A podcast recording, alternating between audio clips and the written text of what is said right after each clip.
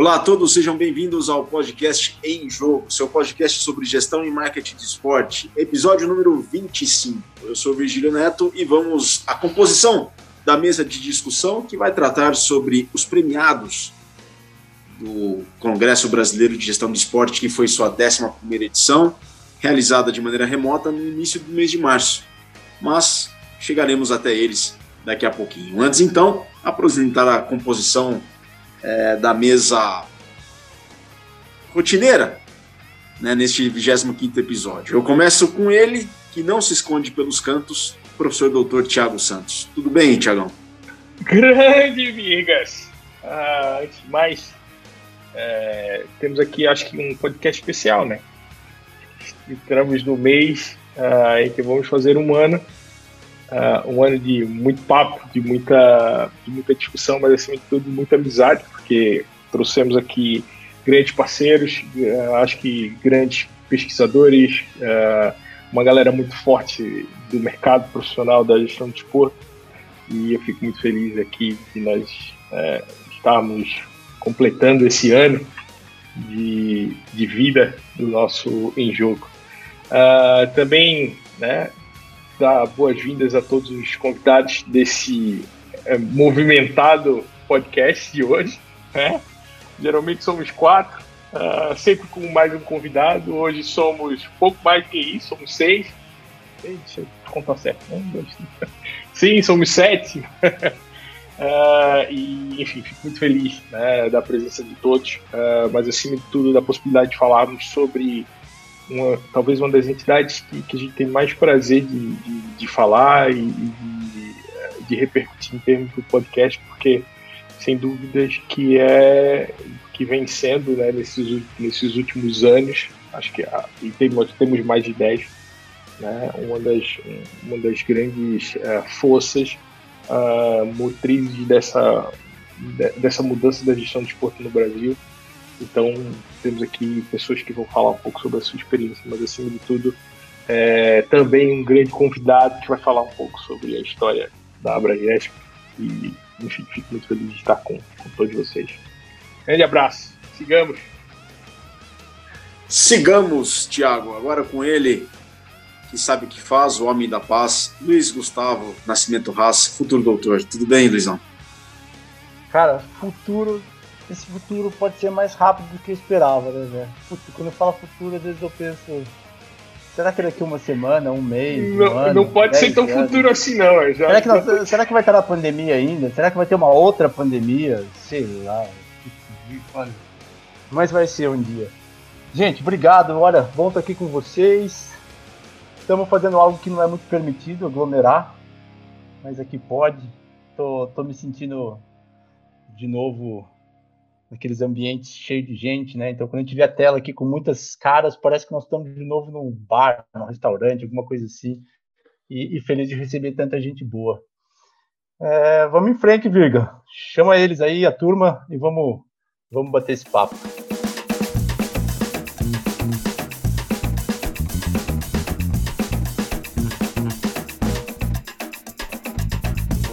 Vamos bater esse papo dessa vez com o Desfalque, que é o, o Scully, o homem que não dá mole.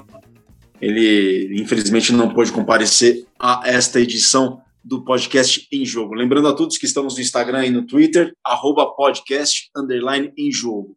Tanto para o Instagram quanto para o Twitter, arroba podcast underline em jogo. Sigam lá e acompanhem todas as novidades, as atualizações que temos desta produção que fazemos aqui com todo carinho e com todo esmero. Então vamos conversar com eles. Os premiados do Prêmio Abragesp, na 11ª edição do Congresso Brasileiro de Gestão do Esporte. Só que antes de irmos aos premiados, a gente vai falar com o presidente da Abragesp, Associação Brasileira de Gestão do Esporte, que organizou o 11º Congresso Brasileiro de Gestão do Esporte, junto com a Faculdade de Educação Física e Desportos da Universidade Federal de Juiz de Fora, professor doutor da FCA da Unicamp, da Faculdade de Ciências Aplicadas da Unicamp. Leandro Mazei. Leandro, obrigado pela presença, uma honra, obrigado por ter aceitado o convite e estar aqui conosco, compartilhando nessa gravação da, do feriado de Sexta-feira Santa. A honra é minha, né?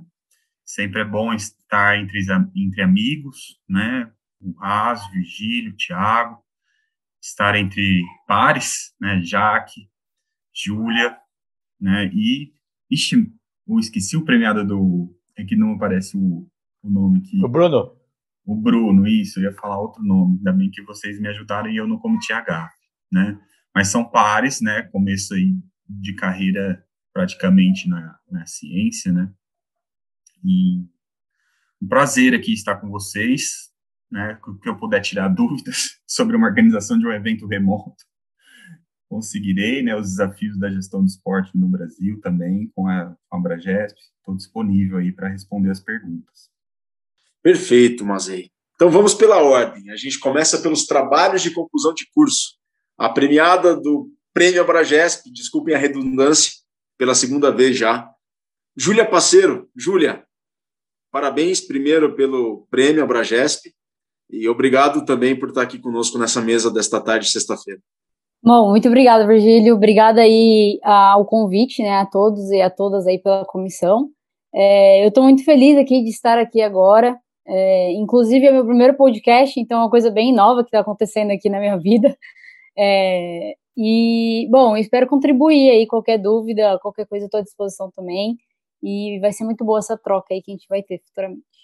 Sem dúvida alguma. Agora, na sequência, eu tenho uma relação antiga com esse rapaz, bem antiga mesmo. Bruno, eu fico muito feliz por você, uma satisfação pessoal minha também. Desculpem aí a, a, a partilha disso, mas eu fico muito feliz de te ver aqui. Parabéns pelo prêmio. É, obrigado, e, Aliás, Oi, o, Bruno, o, Bruno, o Bruno ganhou o prêmio Abragesp na categoria dissertações de mestrado. Bruno, agora a palavra é sua. Desculpa. Obrigado, Virgílio, é, e a todos pelo, pelo convite, né? Como, uh, como ouvinte, né? Então é também uma, uma satisfação é, participar é, junto com esse pessoal aqui de alto nível. Uh, e realmente, eu é, conheço o Virgílio há algum tempo, acho que lá em 2014 ou, ou 2013, quando eu ainda estava pensando no que fazer, uh, através de um contato em comum, enviei um e-mail ao Virgílio, é, que falou sobre, sobre a Faculdade de Motricidade Humana e outras opções também, daí a partir dali eu comecei a amadurecer a ideia, né? Então, é sempre interessante ver como, depois de algum tempo, os caminhos se encontram. E, assim como a Júlia, né, espero contribuir da melhor forma, da melhor forma possível e vamos em frente. Então achamos o culpado, é isso? Depende da perspectiva. É, se quiser que é a hora de. Agora é a hora de, de abrir o jogo e falar, pô, Virga, tu falou que agora é a hora. Agora é a hora. Não, não, já, já teria falado antes, não. boa, boa, boa. E, e, sem nos, e sem combinarmos, a gente se encontrou em 2018 na FMH, né, Bruno? Do, do nada, né? Que eu fui visitar a escola e você estava lá passando pelo corredor. Sim, sim, sim. Lá, é, Luiz, perto da, perto da cantina, tinha ali uns quadros. E daí eu olhei assim, eu falei, ué, acho que, acho que eu conheço. Aí eu fiquei ali naquele, naquela, naquele receio, né? Tipo, às vezes é o cara é mala, não sei. E eu falei, ah, não, vou lá, vou lá falar. Aí eu falei, foi super, super tranquilo, foi... E a partir daí a gente começou a conversar um pouco mais também pelas redes sociais, uh, um pouco no privado também, e tem, tem sido bem legal. Perfeito. Bom, agora a vencedora da categoria Teses de Doutorado, professora doutora Jaqueline Martins Patatas, a Jaque Patatas. Jaque, muito obrigado por ter aceitado o convite e assim como o Bruno e a Júlia e o Mazei, é uma honra te receber aqui para poder partilhar, partilhar conosco tanta experiência. Obrigado. Obrigada, Virgílio. Obrigada a vocês pelo convite. É um prazer estar aqui, é, em meio a tanta gente boa. É, Leandro também, colega de, de universidade, de, de, orientadora, me acompanhou também desde o começo do meu doutorado. Então, é, foi uma honra ganhar o prêmio e uma honra estar aqui com vocês hoje. A honra é toda nossa, Jaque, a honra é toda nossa. Bom, Haas, Tiago, vocês querem começar pelo princípio, mas qual é o princípio? Eu acho que a gente que poderia. Eu sei que eles, cada um deles apresentaram o trabalho, até vi os vídeos da Bragesp, mas eu acho que as pessoas que estão aqui, talvez acompanhando o nosso podcast, não, não conheçam exatamente os trabalhos. Então, eu acho que seria ideal a gente, pelo menos, ouvir um rápido uh, briefing do, do tema. E, e, aí depois a gente vai puxando algumas perguntas. O que, que você acha, Briga? A gente podia fazer.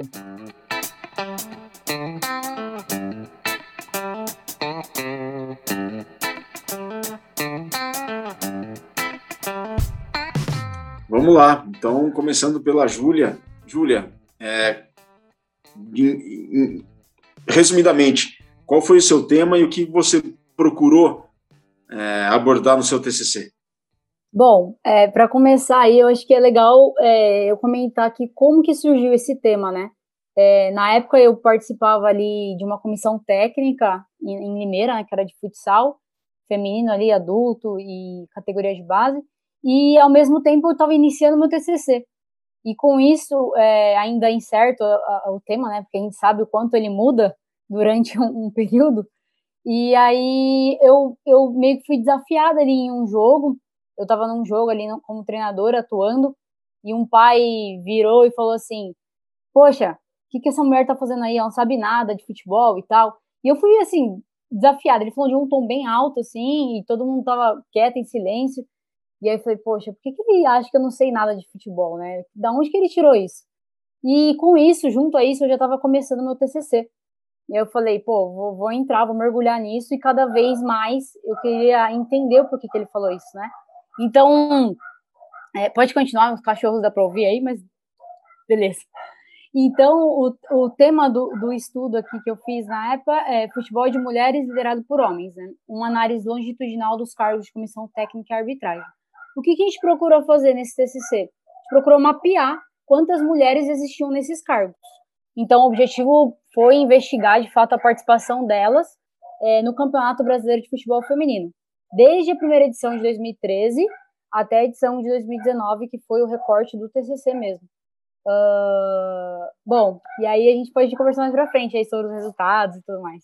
Cara, legal de saber que, que às vezes, né, às vezes são situações da nossa, do nosso cotidiano que nos remetem a atrair para a área que a gente vai pesquisar, né? Então, eu, foi isso que aconteceu na minha, na minha, minha tese de doutorado, foi mais ou menos isso também. Foi algo que aconteceu na minha vida profissional, que um dia eu...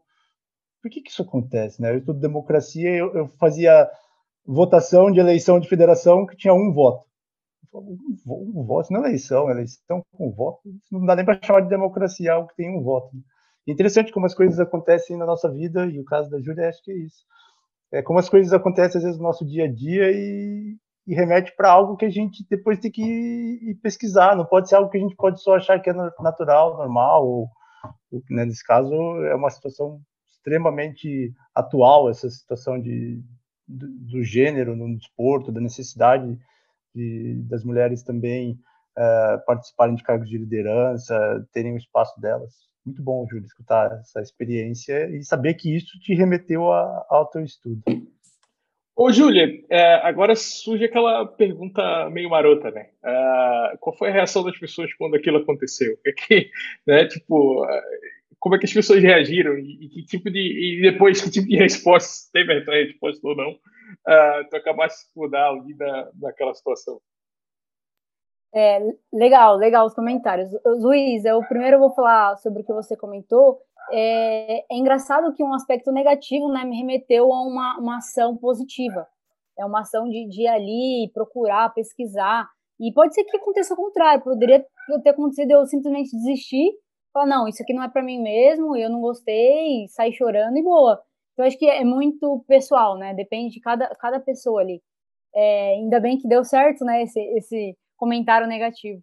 É, e, Thiago, em relação às, a, a, a resposta da galera ali foi o seguinte: a, tinha uma auxiliar técnica do meu lado que virou e falou assim para mim: você não vai deixar isso barato, né? Aí eu fiquei assim: olha, eu não sei nem o que fazer. E, e eu fiquei assim, porque o, o ginásio na época estava em silêncio. E o cara começou a gritar e eu fiquei, meu Deus do céu. E eu, eu ali, como treinadora, o jogo rolando, eu não tinha o que fazer, né? Mas, assim, é, eu me arrependo de algo de não ter feito, de ter ido conversar com ele. Eu simplesmente me calei. É, depois do jogo, até eu falei assim: vou conversar, vou conversar, não vou conversar. E simplesmente é, fiquei quieta, fui para minha casa e, e, aconteceu isso, sabe? Uhum. Algo que eu, hoje em dia eu faria diferente. Eu acho que, que isso, o, o fato de eu ter, ter ingressado no mestrado, né? muito por conta disso, é, eu faria diferente, porque eu, eu, eu, tenho mais segurança, né, de ir lá falar uhum. com ele. Uhum. Eu acho que, que eu acho que estava muito insegura na época, pode ter sido uhum. isso. Sim, sim, com certeza. É engraçado, eu, eu acho divertido. Eu, eu também passei pelo futsal e eu lembro que eu só virei treinador de futsal, enfim, fiz algumas coisas interessantes de futsal depois que eu tive um treinador uh, quando, que eu disse a ele, olha, eu quero parar de jogar, eu não era, enfim, nunca, nunca fui um excelente jogador, uh, mas eu disse, olha, vou parar de jogar e vou fazer educação física, eu quero ser treinador. E ele olhou para mim e fez, ah, você não tem perfil para ser treinador. Eu disse, pois agora eu vou ser treinador enfim, e passei por, por tudo isso e, acho que tive, tive aí uh, algum sucesso enquanto treinador, porque passei por uma situação meio é, nesse sentido, né? Quer dizer, algum, algumas coisas vêm para nos empurrar e eu acho que esse esse empurrão te trouxe também um prêmio, né? Então acho que isso, isso é bastante positivo. Parabéns. Obrigada, obrigada. Bruno, o teu trabalho foi sobre redes sociais e clubes de futebol. Só que uma situação muito específica, né, Bruno? Conta mais. Isso, é exatamente, Virgílio. Eu é, fiz uma análise da gestão de crises e de reputação é, voltada é, para clubes de futebol, né, para organizações do esporte de uma maneira uh, geral, e utilizei como estudo de caso a crise que teve aqui após a invasão à academia do, do Sporting. É, pelo menos aqui em Portugal, teve bastante repercussão é, a época, não sei se no Brasil teve tanta, né, até por não ser uh, um clube brasileiro, mas aqui, é, até porque o futebol é sempre é um assunto muito, muito polêmico, aqui ficou bastante, bastante tempo aquele assunto é, rodando é, pela mídia e pela boca das pessoas, e eu me interessei primeiro pelo, pelo caso, digamos assim, e depois eu comecei a buscar é, situações eu, pelas quais eu poderia uh, analisar aquilo, né? E, depois de dar umas voltinhas, discutir com, com o orientador, é, eu cheguei é, nesse tema e que foi interessante. É, não é, durante a execução do trabalho, não não encontrei nada que juntasse uma situação tão tão extrema, né? No uh, no esporte como a agressão aos jogadores dentro do e também a equipe técnica dentro do, do ambiente de trabalho, né, e como aquele, aquilo seria recebido é, pelos torcedores e pelos stakeholders de uma maneira geral, mas é, para ter um foco bem definido no trabalho, uh, o objetivo foi analisar a reação dos torcedores é, após as comunicações que o clube fez pelas redes sociais. É, e acredito que o resultado tenha ficado, ficado interessante, né? É, espero que também sirva de, também de contribuição para quem é, deseje aprofundar essa, essa temática no futuro. Bem, eu, eu só tenho aqui uma coisa para dizer, que eu tive a honra de, de fazer parte do júri do Bruno, e sem dúvida foi um dos trabalhos que, que mais me chamou a atenção, até porque é um tema que eu já pesquiso há um certo tempo, que, é, que são as redes sociais, e, e, o Bruno trouxe uma, uma leitura sobre gestão de crise uh, num contexto online que é, enfim, extremamente relevante, principalmente hoje em dia, né? Uh, e acho que o Bruno foi muito, muito feliz quando escolheu o tema e, acima de tudo, quando conseguiu perceber que na ótica da, da organização isso precisa ser cada vez mais tratado. Uh, eu acho que os insights também que o Bruno trouxe durante durante seu trabalho uh, trazem um pouco dessa, dessa perspectiva. Né? As redes sociais não são um terreno, são um terreno fértil para muita coisa, inclusive para coisas boas, né? e o que a gente tem encontrado cada vez menos é isso dentro do contexto online.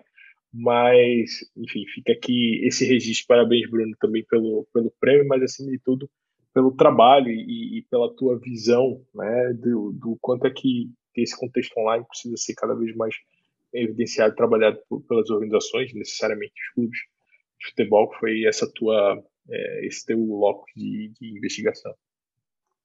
Na verdade, a minha, a minha, a minha, o meu comentário é bem rápido. É crise em clube verde e branco, Bruno. É fácil, meu. Tá, é o que mais tem crise em clube verde e branco, né? Eu, eu acho que você escolheu um clube verde e branco por alguma razão, não sei porquê. Talvez pelo, pela, pela experiência que tem também pessoal, não é? Talvez puxando um pouco que a experiência da Júlia, que foi algo que aconteceu, talvez.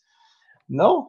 Pode, Poderia ser, mas até vou é, poderia ser uma analogia mais imediata, mas em Portugal eu não sou, é, como dizem aqui, adepto do, do esporte, não é o, é o clube que mais traz a minha. Poderia aqui você ser, não é esporte? Não sou Sporting aqui. É, pensei, quando eu vim para cá, eu pensei que seria o clube que eu mais me identificaria, pela questão das cores, né? Que é, é o que remete mais fácil, mas, uh, mas não foi. Uh, mas o que é interessante ver de uma maneira geral um trabalho é como esse ambiente do esporte é propício para as crises por ser um ambiente que tem muito escrutínio, né? Por, por parte de todo mundo o tempo todo, né? Então você é difícil você ter um outro pronto um, outro ambiente, um outro setor de é, de negócios, outro setor de atuação, né?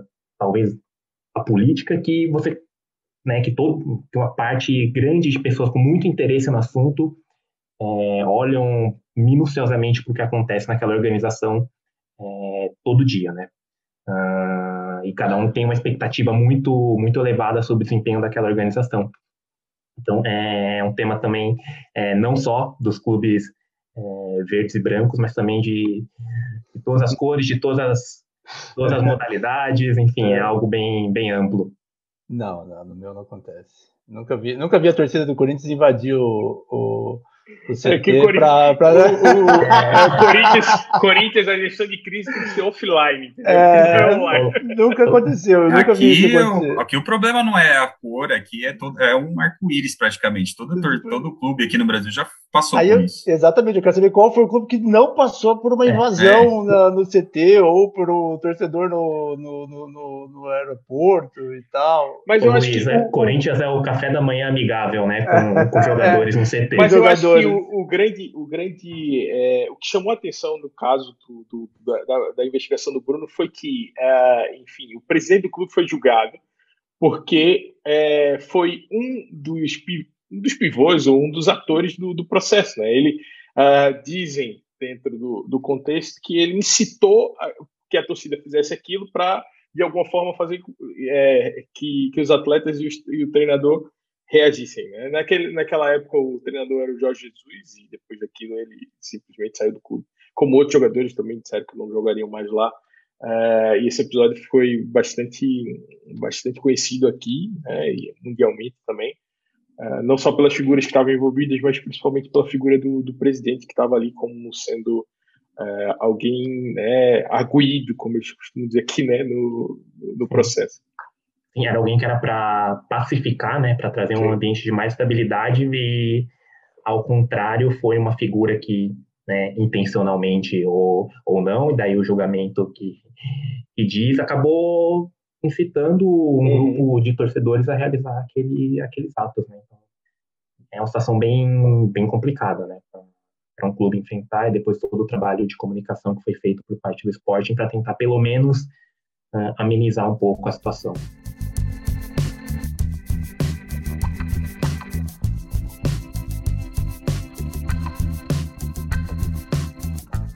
Agora vamos a Jaqueline Patatas. Jaque, compartilha conosco é, a tua temática e a tua experiência, porque o Bruno, assim como você, fez o, o, a, é, o Bruno no mestrado e você no doutorado foram para o exterior.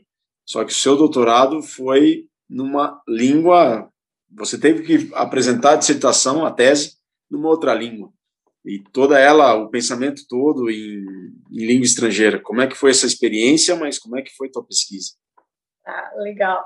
Ah, então, ao contrário da Júlia, que uma experiência negativa, né, impulsionou ela para ir atrás da, da pesquisa, para mim foi ao contrário, foi uma, uma experiência positiva que me inspirou a ir desenvolver essa pesquisa que eu fiz no doutorado, que foi depois do meu mestrado, eu comecei a trabalhar no Comitê Paralímpico Brasileiro, e lá no comitê, vendo o, o, sucesso do Brasil Paralímpico e todo aquele exemplo de gestão, né, que, que o esporte paralímpico no Brasil tem, eu queria sistematizar aquilo de, de alguma forma acadêmica e foi aí que eu conheci o Spliss, quando eu estava ainda na, trabalhando no comitê.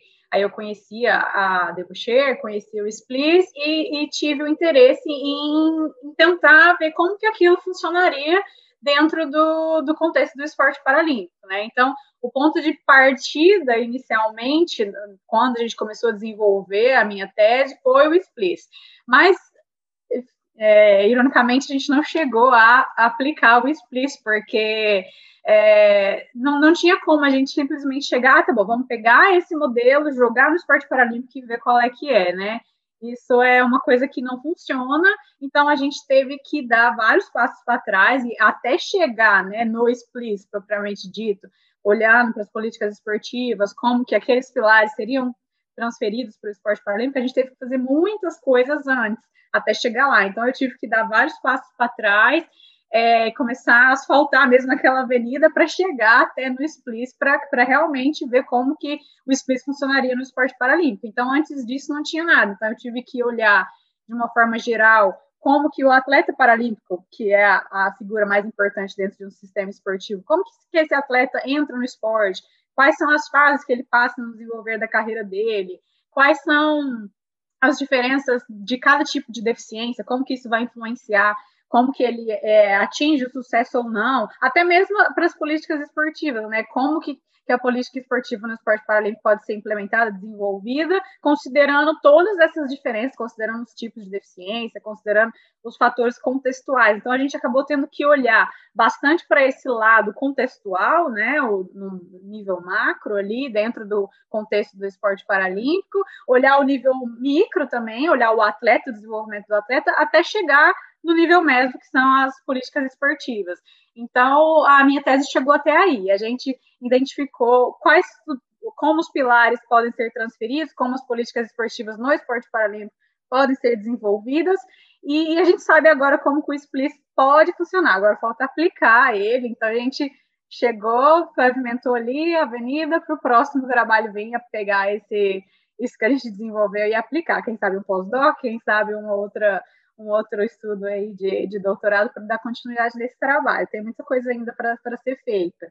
É, aí a segunda parte que você falou de fazer o doutorado fora, assim, sim, foi desafiador é, no sentido de, assim, eu, eu tive o contexto do, do, Brasil, né? Então tudo isso que eu fiz, que eu falei que ou, a coisa positiva que me inspirou foi o contexto do Brasil. Então, eu quis pegar o Brasil como exemplo e tudo que eu fiz, toda a minha pesquisa foi utilizando é, o contexto, o sistema esportivo do esporte paralímpico no Brasil. Então, teve esse desafio um pouco de pegar esse contexto do Brasil e levar ele lá para a Europa. Então, quando eu ia apresentar o trabalho na, nos nos, nos, congressos né, da Europa e, e ah, estou aqui no Congresso Europeu de Sport Management, estou falando sobre o Brasil. Então, às vezes ficava meio assim, ah, mas por quê? Por que, que é interessante? Então, eu tinha um trabalho extra de fazer ainda aquilo se tornar relevante para aquele público, né? Explicar para eles por que, que eu estava trazendo o contexto do Brasil e por que, que era importante e relevante. E, e claro, assim, é, tive que apresentar o trabalho em inglês, escrever a tese em inglês, tudo. É uma coisa que, com o tempo, a gente vai melhorando, e isso, no final, não foi a coisa mais impossível do mundo, não. É, a universidade é, na Bélgica, né, a universidade na parte Flemish, então aí eles faziam tudo em inglês lá, mas eles tinham a, a língua deles. Então, no dia a dia, eles falavam na língua deles, mas todo o programa da pós-graduação era em inglês. Então, às vezes, tinha essa essa, esse desafio, assim, de estar num lugar que você tinha que falar inglês, mas que a língua das pessoas lá não era inglês nativo, né? Então, eu tinha um pouco dessa, desse problema, mas no final deu tudo certo. Uh, Jaqueline, antes, antes uh, do, do, do Luizão entrar na, na jogada, é, eu queria, na verdade, uma das coisas que tu levantaste, é, eu acho que faz todo sentido, que é, muito embora nós tenhamos muitas ferramentas que estão cada vez mais desenvolvidas para um contexto de análise de organizações né, mais, mais, mais olímpicas e coisas nesse sentido, fazer uma adaptação para o contexto paralímpico, porque há realmente um, um tipo, de um tipo de organização e, e uh, um, um, pouco no sentido também de, de tentar perceber uh, que, que, impacto tem essa relação né, de uma organização olímpica com uma, uma organização paralímpica. Muitas das vezes os países isso né, são duas organizações diferentes porque muitas vezes tem essas características que são muito pontuais e diferentes. E, e na, na, tua experiência, naquilo que, que, foi o teu processo de, de, de doutorado, o que é que chamou mais atenção do ponto de vista da gestão dessas organizações? E, e do, também na perspectiva de o quanto é que, é, na tua visão, é, não sei se, se, se, eu posso dizer que ou que tu pode fazer uma comparação entre uma organização olímpica e uma paralímpica, mas no sentido da relação é, entre as pessoas dentro de uma organização como essa, como é que tu enxerga esse, esse contexto? É porque muitas das vezes a gente está aqui no, numa discussão das organizações olímpicas e das federações e, e, e o Luiz está tá discutindo um pouco isso no doutoramento dele, é, na perspectiva da democracia, né? E parece que isso em determinadas organizações, como organizações paralímpicas, está muito distante, porque tem poucos clubes, tem, né? É, em, em, alguns países nem existem clubes, são mesmo as federações que, que desenvolvem as atividades sem, sem essa perspectiva do clube por trás talvez seja um dos grandes ativos aí no desenvolvimento da, é, de algumas modalidades. Então, na tua perspectiva, como é que isso funciona? Qual, qual, é a principal diferença entre essas duas organizações? E como é que tu enxerga essa, essa coisa do lado da organização paralímpica? Quais são as especificidades de uma organização paralímpica? Ai, difícil essa pergunta, não vou negar. É, tem muitas coisas para ser discutida que a gente pode entrar, né? Vários caminhos para abordar esse assunto, assim, né? É, uma das coisas principais que a gente pode falar é que é diferente. Primeiro, é diferente as organizações paralímpicas e olímpicas, elas sempre vão ser diferentes, e, e é diferente também como que é isso em cada país. Então, nunca vai ser igual como o que funciona nos Estados Unidos não vai funcionar no Brasil, que não vai funcionar na Irlanda, que não vai funcionar em Portugal. Então, isso a gente é aquela coisa que você não pode copiar uma coisa que funciona em outro lugar e aplicar no seu contexto e achar que aquilo vai funcionar, né? Isso é a gente aprende muito cedo quando está estudando gestão esportiva.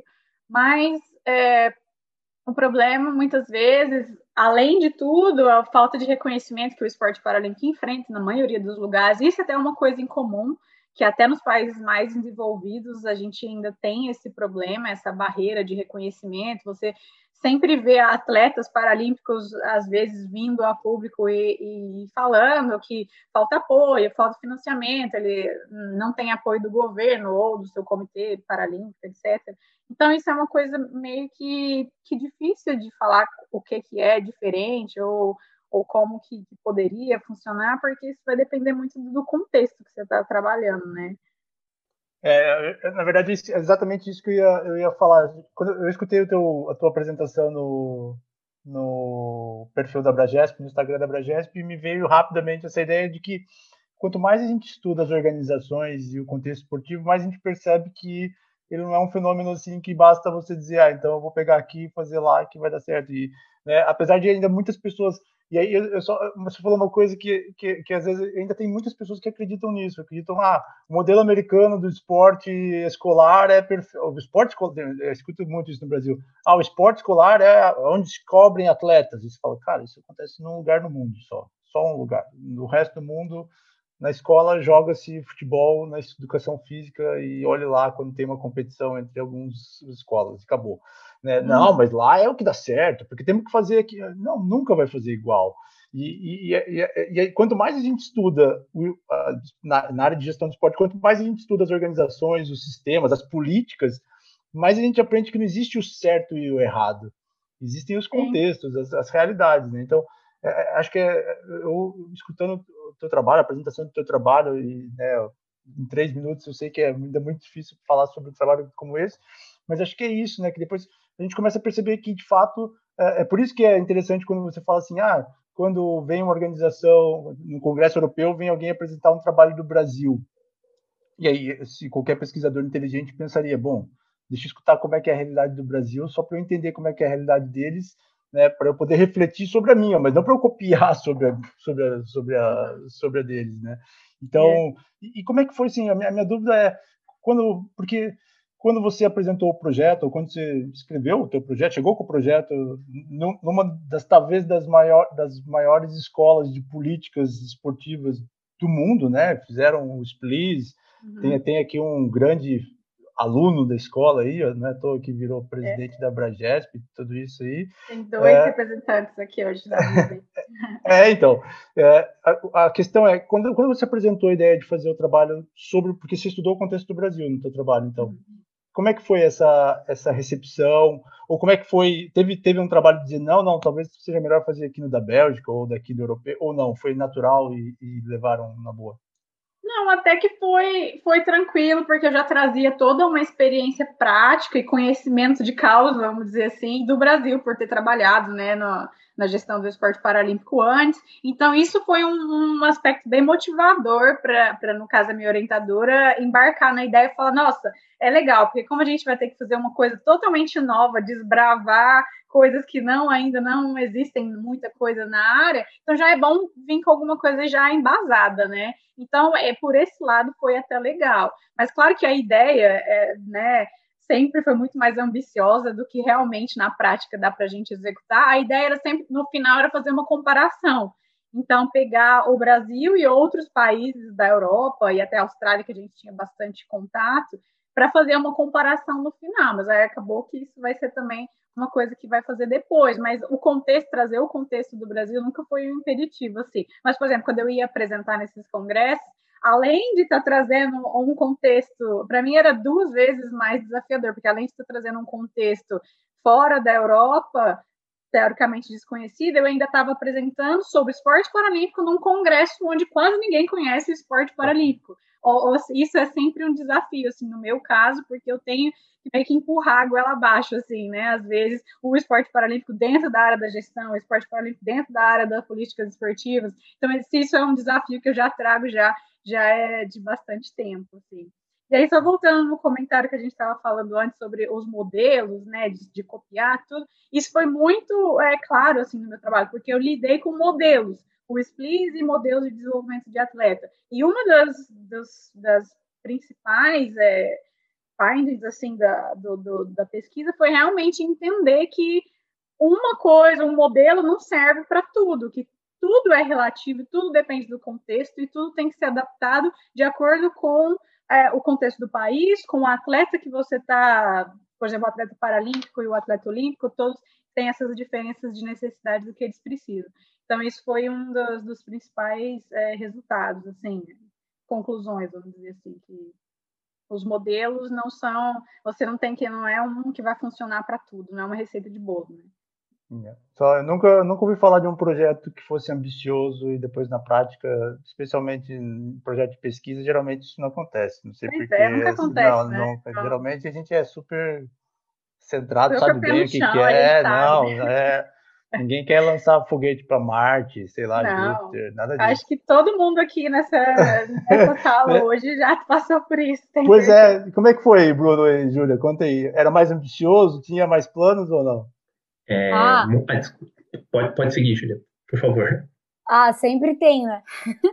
A gente sempre tem como A, B, C e D, mas o A é sempre mais ousado, né?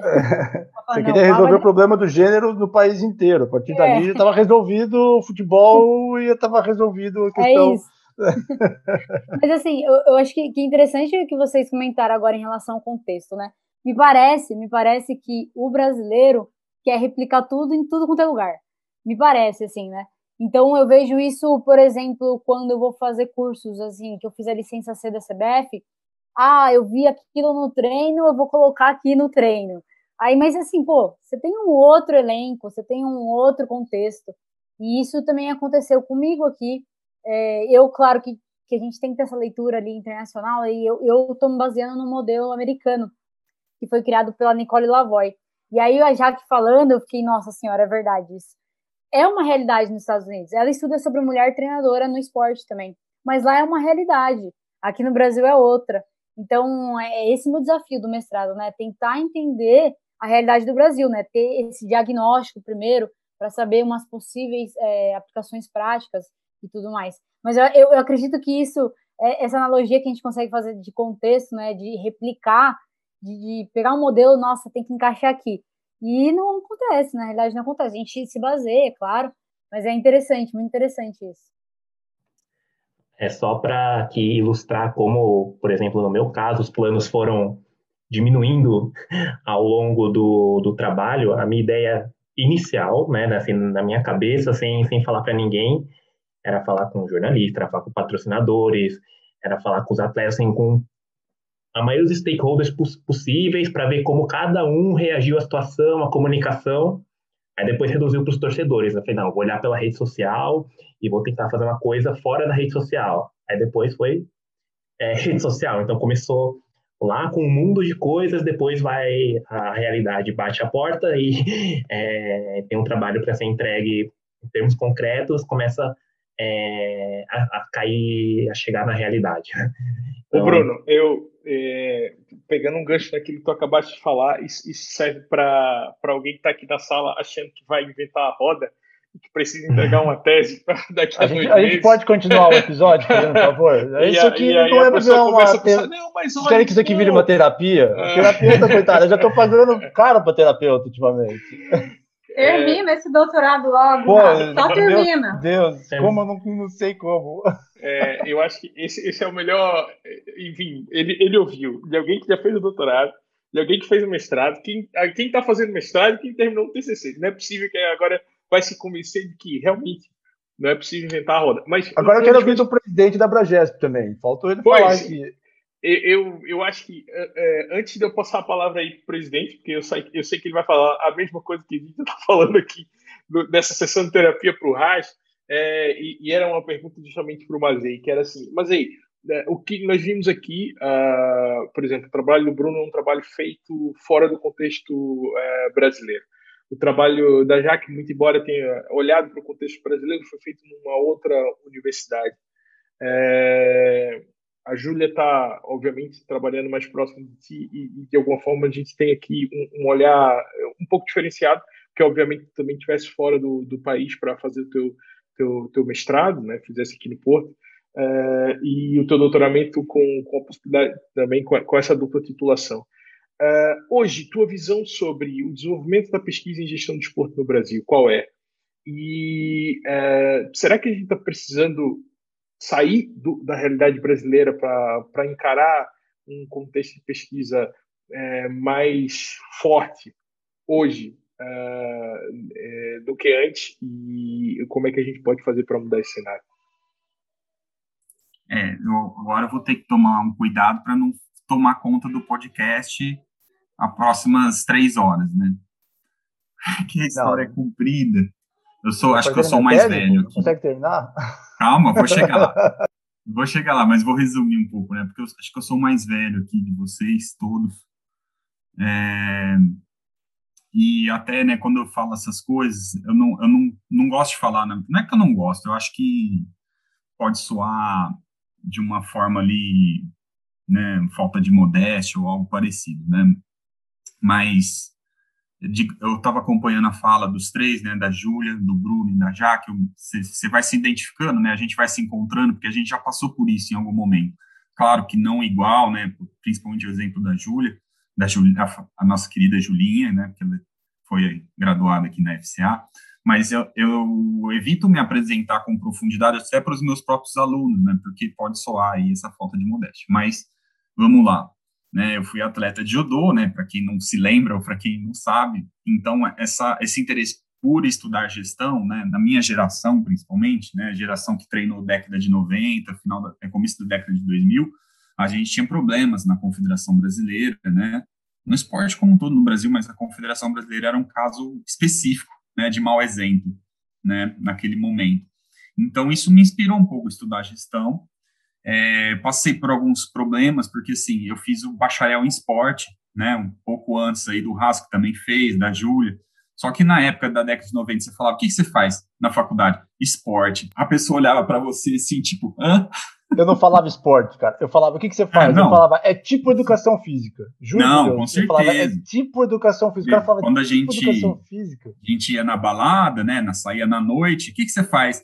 Aí você já, não, não vou falar esporte, porque aí a conversa acaba, talvez. Aí, aí tem que mentir, faço né? educação né? física. É medicina. Né? Para ficar coisa. mais entendível, né? Enfim, então é, é isso, né? Você passa por desafios.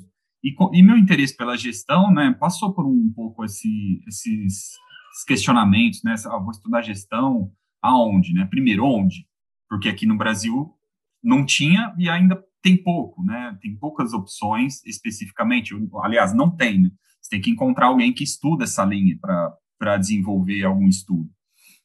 Né? E tinha alguns amigos meus na época que já tinham ido para Portugal, né, no Porto, né, a, a, universidade que eu fiz a graduação, que é a Universidade de São Paulo, tem convênio com a Universidade do Porto, li ali, né, fui buscar informação, né, que acho que isso é importante, né, a gente se informar, conhecer, se preparar, né, para ir, e fui para o Porto, né, morei dois anos no Porto também, já há muito tempo atrás, muito antes do Tiago até, nem sei quantos anos a diferença foi, né? E, e, quando eu fui, né, eu já tinha feito uma especialização em administração aqui no Brasil, mas eu, eu ficava me questionando, nossa, mas para mudança, será que eu vou precisar ser um presidente da confederação, por exemplo?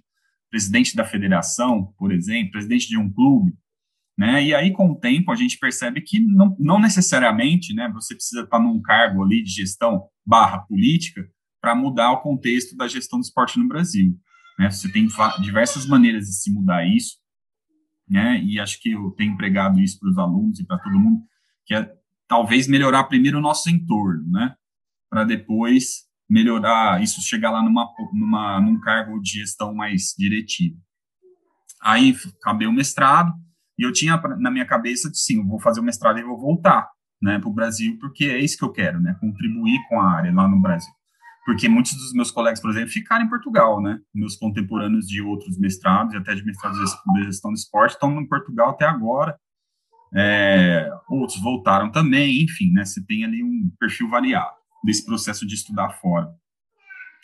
E depois eu comecei a dar aula, né? Dava aula para criança, dava aula para para universidade e tal, e só depois fui encaixar o doutorado ali em algo que realmente me fez sentido acho que aí é um pouco parecido com a Jaque, né? Encontrei aquilo ali, o Splis, eu vi, falei, nossa, isso aqui faz total sentido, né? Para mudar um pouco o esporte do Brasil, mas no meu, no meu caso eu peguei um processo do Splis que estava, você estudou-se o esporte em geral, né?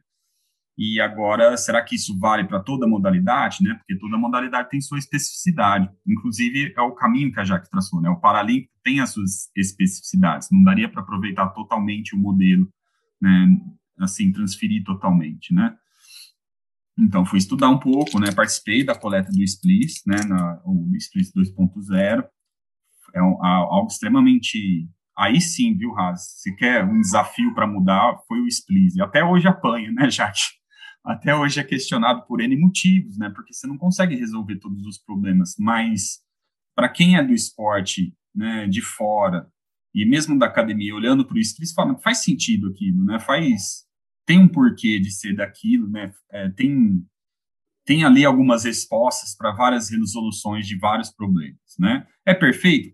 Na ciência a gente aprende que nunca nada é perfeito, né? Porque se fosse assim a gente estaria lá na teoria de Newton ainda, né? Estudando física e etc. A Terra era plana, né? A Terra era o centro do universo, não é o Sol, enfim. Né? Então, a ciência não tem verdades absolutas, né? Acho que às vezes até nós mesmos esquecemos desses detalhes, né? Então, assim, né? Quando alguém, ah, seu trabalho que você fez superficial, eu falei, então vai lá e faz melhor, né?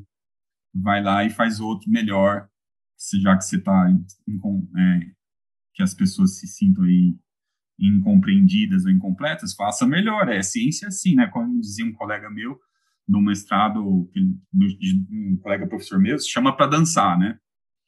né, publica artigos, escreve artigo e tal. E assim, com, eu resumi aqui, acho que 20 anos, mais ou menos, eu vejo quando eu entrei, né, quando eu saí do curso do bacharel em esporte, e agora eu vejo que muita coisa melhorou, né?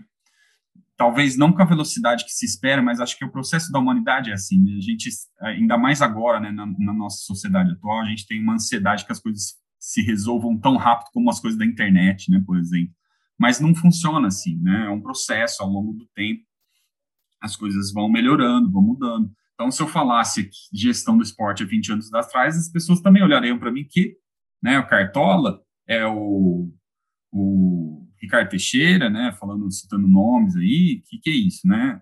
É, nem se falava gestão, falava administração esportiva, né?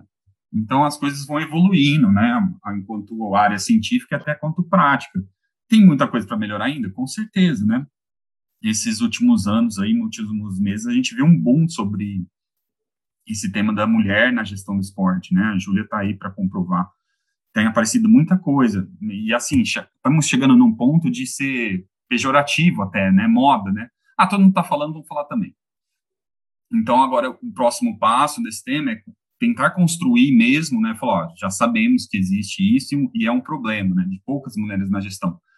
Próximo passo, como a gente faz para mudar isso?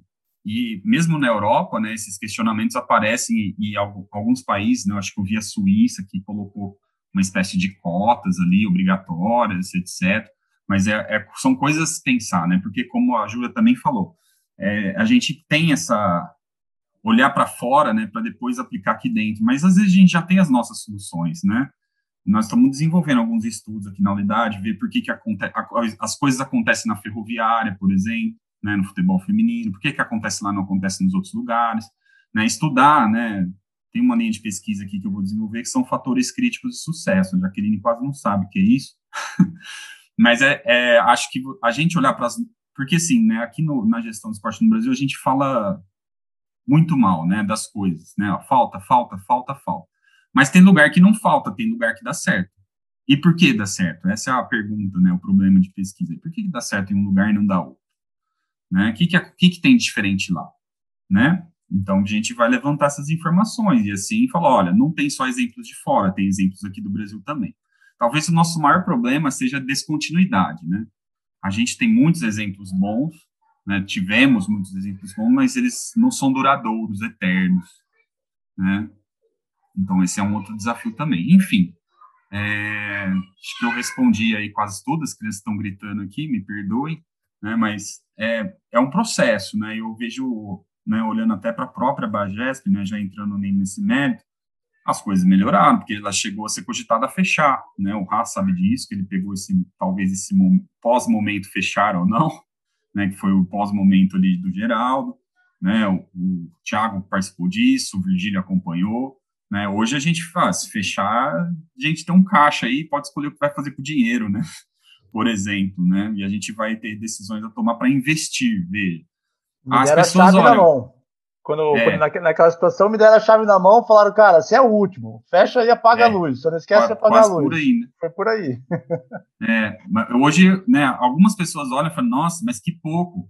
É porque elas não estão dentro, né, não tiveram dentro né, e não acompanham o processo, né, um, e é um trabalho, né, de, como fala, ideologista quase, né, a gente está ali porque a gente sabe que é importante, né, ver também outros exemplos em outros países do mundo e tem as suas associações, elas são importantes, né, então eu vejo, eu gosto muito de ver esse crescimento aí da associação, também vou, vou entregar a chave, mas não vou falar, né, apaga a luz, falou, agora quem, quem pegar, cuide muito bem, né, Diferente e... de outros casos aí, com você eu defendo um golpe.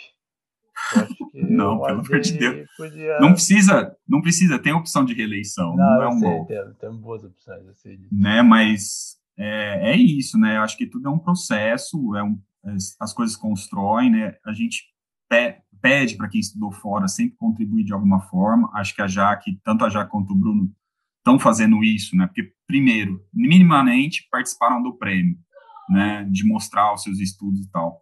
Né, inclusive, por, por causa da Jaque, provavelmente no próximo evento, que a gente já está começando a organizar, inclusive, vai ter uma área sobre só esporte paralímpico, né?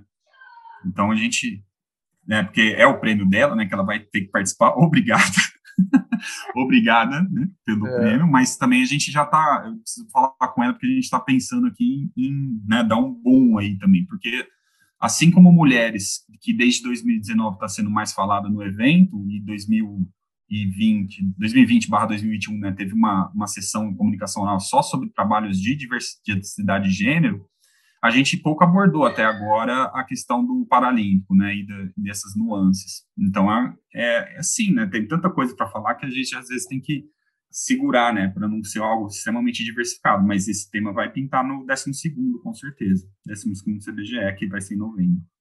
Nossa, que legal, fico muito feliz em ouvir isso e, e eu acho que esse é o caminho, né, a gente tem que começar a abrir espaço, porque senão sempre vai ficar, se ninguém fala, ninguém vê, não, nunca vai dar continuidade, né, então é, eu fico muito feliz quando tem espaço assim para incluir o esporte paralímpico na discussão, né? Porque eu acho que falta muito isso em muitos lugares e foi uma coisa que aconteceu no ISAM também, no European de Sport Management. Quando eu estava lá, todo ano a gente abriu um aqueles workshops que a gente pode, é, a gente fez dois anos seguidos um workshop de é, de gestão esportiva no esporte paralímpico. Então, se tiver gente para fazer, é muito importante ter, e cada vez mais interesse vai sendo gerado, e a gente vai tornando isso uma coisa mais sustentável, né, dentro da, área. É, é, é, que são ações pontuais, né, eu acho que o Ras estava nesse evento que eu vou falar, que a gente fez o Encontro Internacional de Gestão de Esporte pela Uninove, e a gente teve como palestrante o Andrews, né,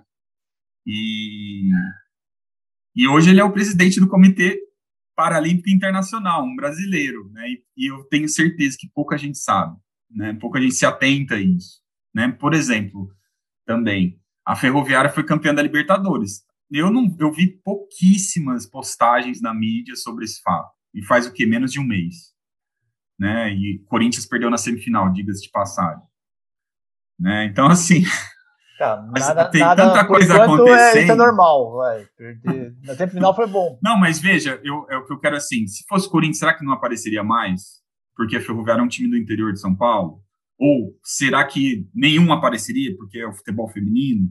Né? Então, no meio de uma pandemia, né? Aliás, a gente sempre tem que lembrar que o esporte, dentre as coisas mais importantes, é a menos importante nesse momento. Não tem como a gente não falar disso, né?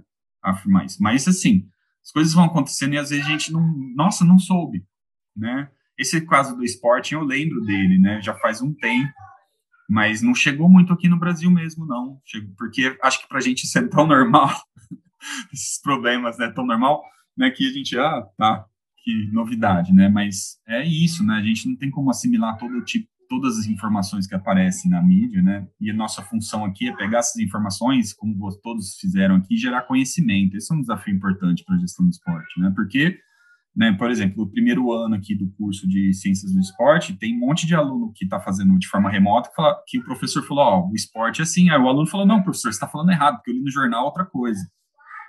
Opa, peraí. né, tem alguma coisa na sociedade que a gente tem que tem que tomar cuidado, né? Está afetando também isso, né, das universidades. Né? Então a gente bater na tecla do conhecimento científico, às vezes é chato, né? Conversa bastante, mas ainda é importante, porque a gente só vê equívocos, né? Só continua vendo equívocos. Então se formam gestores ali baseado na notícia do jornal e não no, no conhecimento.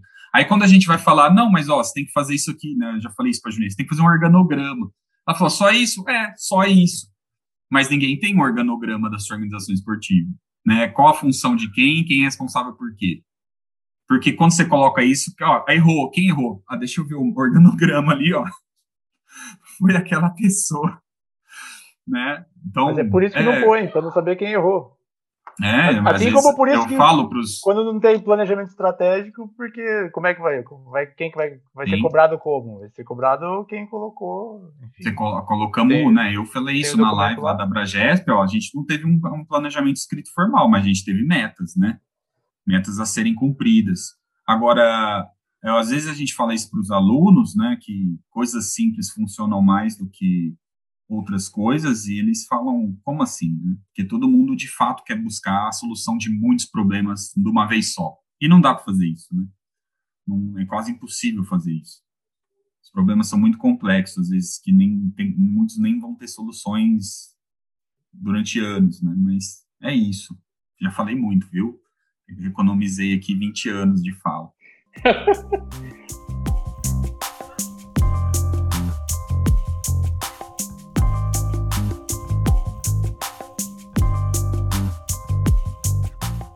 mas aí, uma das coisas que mais me chama a atenção é, nesse, nesse teu, nessa tua leitura não é só a tua história e, e o porquê tu optaste é, é, por estudar gestão. É, porque, obviamente, que isso parece um, um, bem comum a todos aqui, né? De alguma forma, nós, nós queríamos é, o melhor para o desporto que nós vivenciávamos e, e, de alguma forma, acho que isso está muito claro no, no, teu, no teu percurso não só profissional, mas do percurso acadêmico também. É, e, e nesse, nessa, nessa lógica, assim, olhando é, um pouco daquilo que, que, que é a, o encontro de gerações, né? Falasse assim, ah, eu sou o mais velho, que realmente deve ser o mais velho, sem dúvida.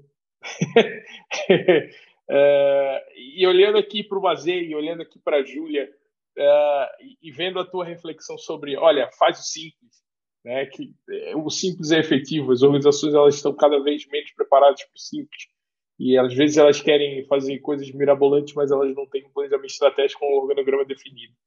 Uh, eu queria tipo olhar assim um pouco para essa para essas três gerações, né? Tipo, qual é a visão da Júlia sobre a gestão do desporto? Qual é a visão do Bruno sobre a gestão do desporto? Qual é a visão da Jaqueline sobre a gestão do desporto? Os principais desafios que vocês encontraram é, nessa lógica né, de, de, estar dentro da gestão do desporto e o que é que vocês pensam para o futuro? O que é que pode fazer com que o desporto seja melhor e, obviamente, é, como é que a gestão pode contribuir nisso? Começando pela Júlia aí, a nossa caçula, talvez. Não, legal a, a pergunta, Tiago. É, assim, eu, assim, ao pesquisar, né, a gente se depara aí com vários cenários. E, e, claro, como a gente acabou de comentar, são contextos diferentes.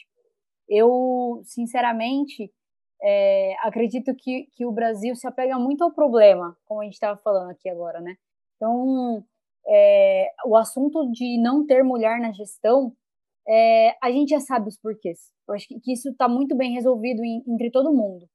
É, inclusive, as lives que eu venho acompanhando, os cursos e tal, é sempre a mesma coisa, assim, você parece que sai de uma, às vezes vem, parece que outra é uma terapia, e depois você volta. Aí, isso, assim, isso eu até comentei com a minha orientadora, que é a Larissa, né? Eu falei, não muda, não muda, assim, porque a gente já sabe a problemática. Já sabe que, que é, um, é um mundo, é patriarcado, a gente já sabe de tudo isso. Então, acho que o maior desafio que eu encontro é aplicações práticas, né? Vamos fazer o quê? E agora, né? O que, a gente vai fazer no cenário do Brasil?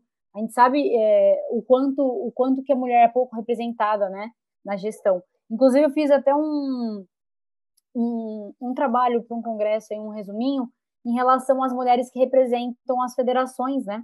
Quantas mulheres tinham nos cargos das federações é, na parte da gestão de futebol? E aí eu me encontrei com um número de 8%, sendo que da, dos 27 estados, né, uma era mulher, que era presidente, né? Uma das 27 possíveis cargos de presidente, uma era mulher. Então, pô, já mapeei, já sei o que está acontecendo. Eu acho que, que, é, que a gente precisa dar um passo para frente, é entender como essas mulheres chegaram lá, acho que é o primeiro ponto. É, sabemos que não tem receita de bolo, né? Então, tentar investigar como que elas chegaram lá e talvez trazer para o seu contexto, adaptá-lo, né? Acho que a Ferroviária vem fazendo isso e muito bem.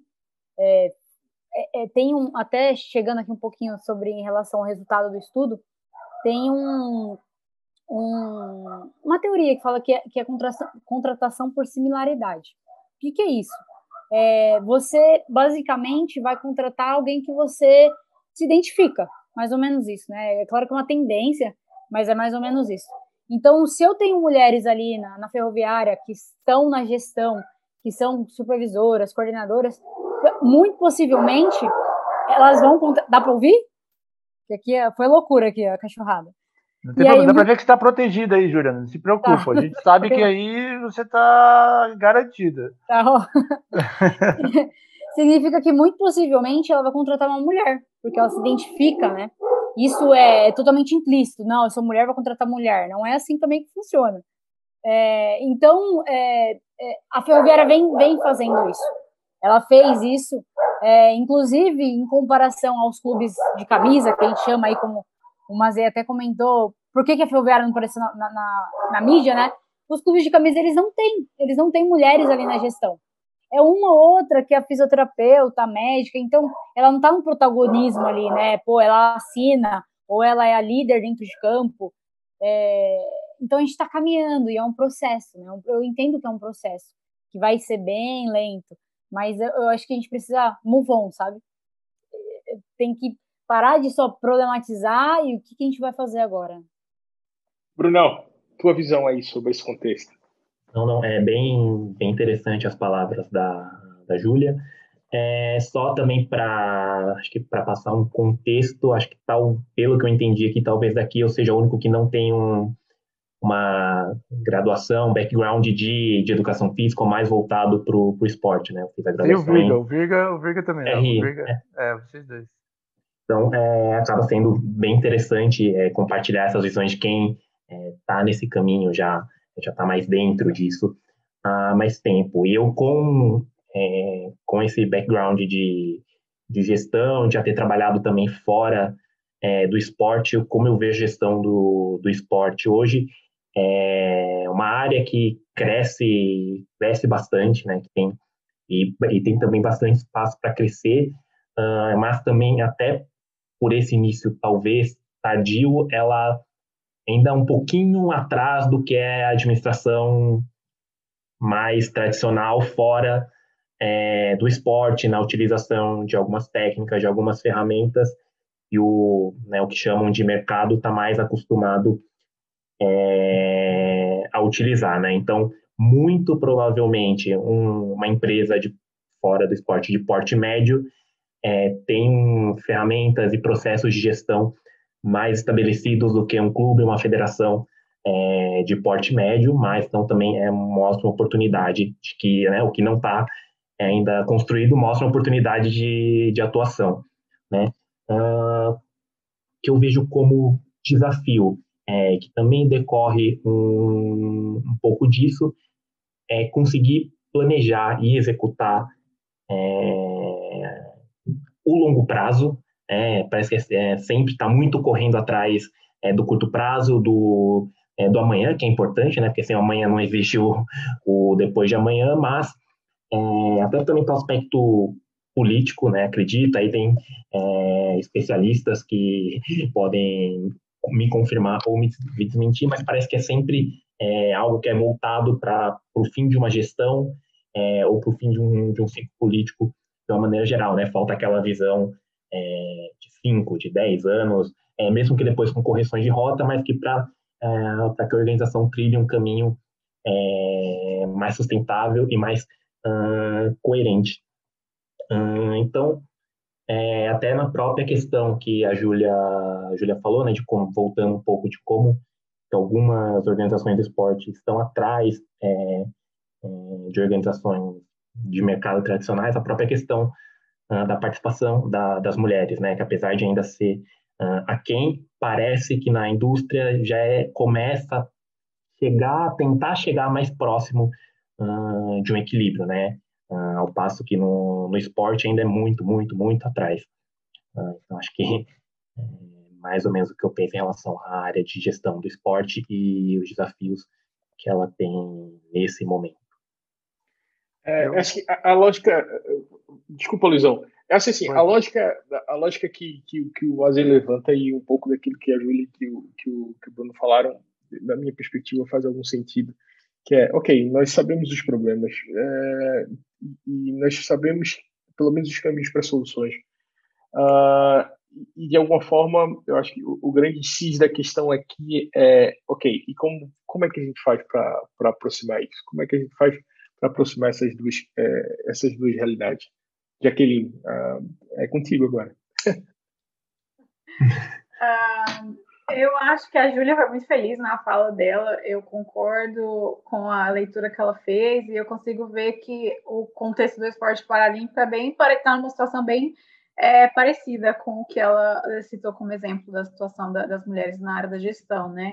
E falando mais especificamente sobre a perspectiva do esporte paralímpico, assim, eu acho que o maior problema, desafio, que seja, é a falta de visibilidade nesse caso e a falta de conhecimento, porque a maior barreira que a gestão e o esporte paralímpico, de uma forma geral, enfrenta é a falta de conhecimento. Ninguém sabe, às vezes. Você, igual um clube, não, não tem o conhecimento do esporte paralímpico, não sabe nem que existe, não sabe nem qual é o esporte que aquela pessoa com aquela deficiência pode fazer. Então, como que eles vão começar a oferecer é, aulas de atletismo, natação, que seja, iniciação de algum esporte, se eles não têm conhecimento é, do básico, né? Tá falando do esporte de uma forma geral. Aí isso serve também para para a gestão do clube, não só para os técnicos, por exemplo, mas para a gestão.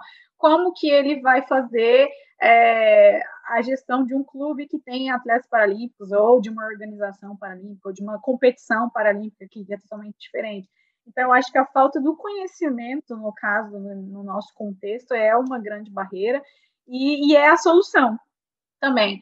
É, a falta de conhecimento é o problema e gerar conhecimento é a solução. Então, quanto mais gente conhecer sobre o esporte paralímpico, quanto mais gente saber é, quais são as especificidades, as diferenças e como lidar nesse contexto, eu acho que aí a gente consegue ter é, soluções para os problemas. E eu sei que não é o que a gente estava discutindo agora, mas me veio à cabeça ah, o que que poderia né, é, ajudar. Rio 2016, os Jogos do Rio 2016 ajudou muito nesse contexto nosso no esporte paralímpico, porque trouxe visibilidade e trouxe conhecimento. Então, muitas pessoas, pessoas normais em casa, que, ah, esporte para deficiente, o que, que é isso? E nunca tinha visto, mas viu na televisão ou teve a oportunidade de ir no Parque Olímpico, porque não tinha ingresso disponível para os Jogos Olímpicos, só tinha ingresso disponível para os Jogos Paralímpicos e quis ir lá visitar o parque, mas de quebra viu uma competição. E aquela pessoa saiu dali com 5% que seja mais de conhecimento que ela tinha antes de chegar lá. Isso já é importante.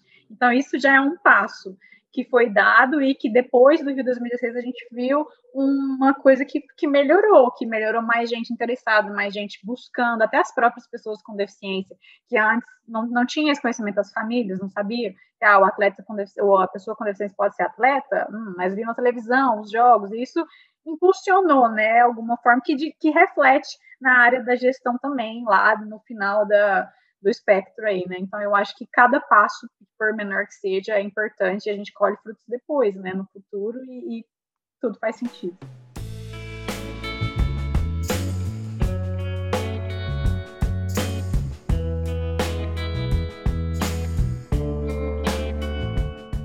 Eu só, eu só ia fazer um comentário sobre essa questão do, do, na questão do pensar no futuro, né? Que é engraçado. Toda vez que eu faço, eu, eu tenho que muito fazer trabalho, pesquisa governança e faço esses questionários que vão buscar nas organizações se eles têm ou não têm.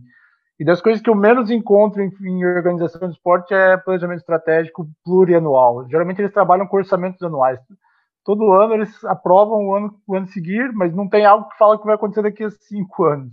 E pegando, quando o Bruno falou isso, eu me veio a cabeça. Eu estou fazendo um trabalho agora que estou pesquisando as agências antidoping no Brasil e em Portugal. É a mesma coisa. Eles têm documentos sempre anuais, anuais, anuais, anuais, mas eles nunca sabem o que, que eles. É como se você tivesse todo ano tentando mudar a rota de algo que você não sabe onde você vai chegar, porque você não está pensando no, no, futuro, né? E, e quando ele falou isso, aquela hora eu pensei, putz, como é verdade às vezes, né? Como as organizações não pensam no futuro.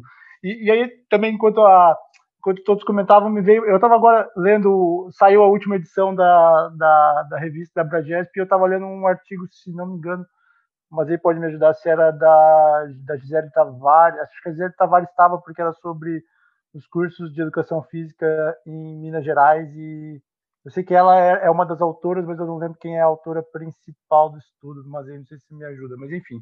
É um estudo que está na revista. Estou vendo aqui, mas eu acho que é, é uma aluna dela. Peraí que eu vou lembrar o nome. É, e aí eu estava olhando sobre a formação em gestão de esporte no curso de educação física. Isso é algo que sempre me deixou curioso, que era pesquisar como é que os alunos a aprendem. Lorena. Isso, a Lorena. E aí ela estudou, ela estudou o caso das universidades federais em Minas Gerais, mas acho que o que ela encontrou vale para todos os cursos, né? De, e, e, aí também vale também para o mundo da administração, que é o mundo do Bruno, né?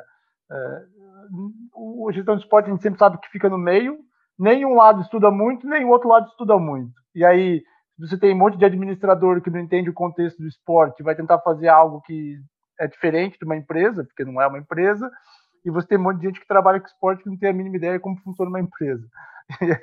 e é isso, que, é isso que é um pouco da nossa área. E aí eu queria que, se alguém quisesse falar sobre isso, quer dizer, para vocês, eu, isso é uma coisa que a gente às vezes vira e mexe discute aqui no podcast, mas para vocês, o futuro do Brasil é ter curso de gestão de esporte, em algum caso, por exemplo, na licenciatura, formar profissionais específicos para essa área? Ou vocês acham que isso é algo muito fora da realidade ainda para o Brasil?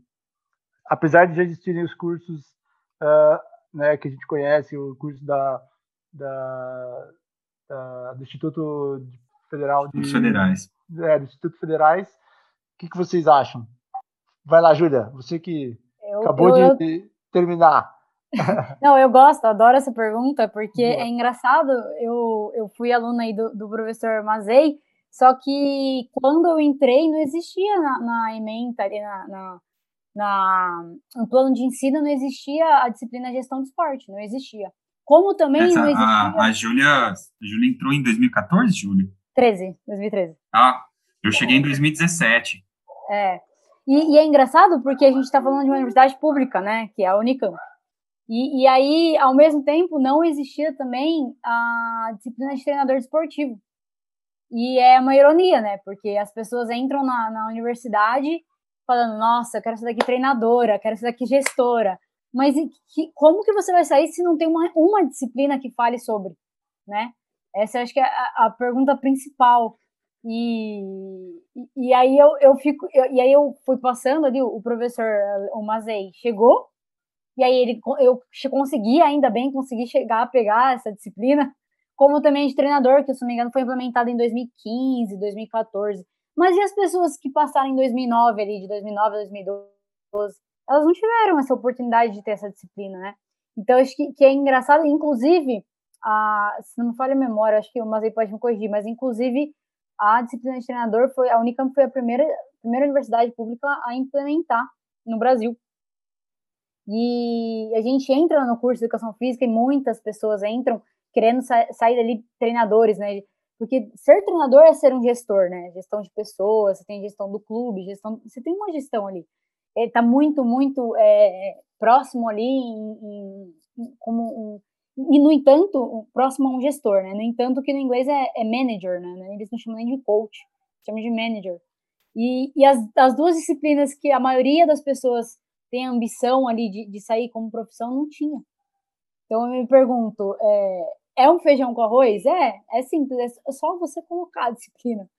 É, mas mas não, não teve. O que, que, a gente faz, né? O que, que a gente poderia melhorar? Como que a gente poderia... Implementou, pá, bacana agora. Agora vamos caminhar, né? Tem várias eu, vertentes.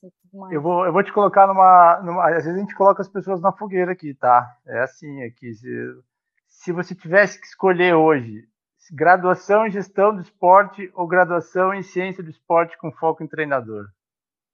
Qual que seria a tua, a tua, tua, tua escolha? Vixe, Maria. Maria as duas? É dura, né? É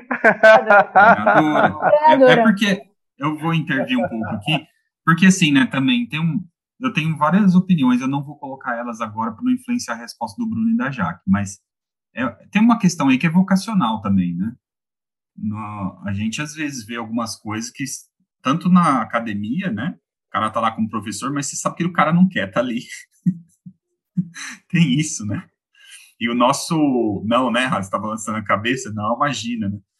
Mas, e outra crítica que eu, fa, que eu tenho feito é o processo de contratação de docente na Universidade Brasileira. A gente tem que refletir, começar a refletir sobre isso. Inclusive, ah, eu falei na, é, não, onde que eu escrevi isso? Porque agora é tanta coisa que a gente escreve que a gente já se perde. Mas. Um dia eu chego lá. Ah, ah, não, foi. Desculpa, foi, é que eu estou dando uma disciplina que é específica de gestão do esporte, né, na pós aqui da Unicamp, é metodologia, epistemologia e pesquisa em gestão do esporte. E eu falei isso, ó, a gente tem que refletir sobre esse processo de contratação dos professores nas universidades públicas e privadas. Por, na universidade pública, principalmente, porque você não contrata bem, né? Você tem ali hoje, ainda mais a Jax sabe disso, a escassez de vagas acaba levando a abrir concursos públicos para três, quatro áreas. E, é, fatalmente uma área vai ser a ênfase do docente e as outras três vai ser o copo é, meio vazio, né? Não vai ser porque a gestão do esporte sempre é mais fraca nessa briga, né? Pro, é, sim, concordo, concordo. Né? Então, assim, é, tem, lógico. É, é, um problema, talvez é um problema já mais que foge da nossa alçada, veja. Né? Porque não é só o problema do curso de educação física e esporte, é todas as áreas, todas as áreas são assim, né? Todas as áreas. Talvez a gente olhar aí para o mundo, né, e ver o que aconteceu com a Carta de Bolonha em Portugal, na União Europeia, isso lá na década, né, começo da década de 2000, porque também tinha problema, né? Mas é isso. E assim, aí acaba curso que vai ter sorte, curso que vai ter azar, e muito azar. Né, porque o perfil de contratação, geralmente, nos concursos é pesquisador e não docente, que são coisas diferentes. Ou um cara que se vire nos 30 e faça tudo ao mesmo tempo. Pesquisa, ensina extensão. É difícil, o buraco, gente. Não é o fácil, buraco não. é bem mais embaixo, né? O buraco é muito É, mais embaixo. não, sim, é bem mais complexo. Mas É. eu vou deixar a resposta do Bruno aí sobre cursos e da Jaque também antes de dar minha opinião. Porque eu mudei durante muito tempo a opinião. Caso, eu sou um exemplo disso que a Júlia falou, né? Porque quando eu sou também formada em educação física, fiz na Federal de Berlândia, lá não tinha nem nenhuma coisa que se aproximasse da área da gestão, nada, nada, nada, nada. E eu fui conhecer gestão mesmo na prática primeiro, nem no meu mestrado na Unicamp, quando eu fiz, também não tinha nada voltado para gestão. Eu fui conhecer a área da gestão na prática e não na área acadêmica primeiro, né? Então, eu fiz esse processo, eu saí, trouxe a prática para a vida acadêmica, mas antes eu não tinha tido nenhum contato com a com disciplina, com nada voltado para gestão. Então, isso é uma coisa que na minha formação eu senti falta, e se eu pudesse trocar hoje, eu trocaria sim.